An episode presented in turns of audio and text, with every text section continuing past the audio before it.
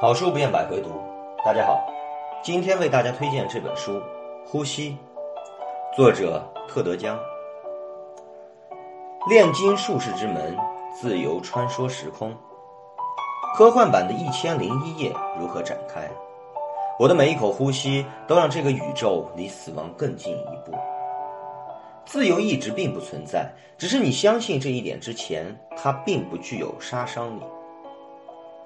科幻小说中随处可见的人造生物，就像从宙斯头部跳出的雅典娜。这些人造生物一一旦出现就完全成型，但意识并不是这样工作的。软件体真实的生命周期是什么样？我的保姆是台机器，对于一个新生儿来说，这意味着什么？记忆一直在欺骗我们，只是我们自己并未发现。如果每个人都开始持续记录生命日志，文明将发生怎样的改变？我们并不是宇宙的中心，可一开始人类并不知道这一点。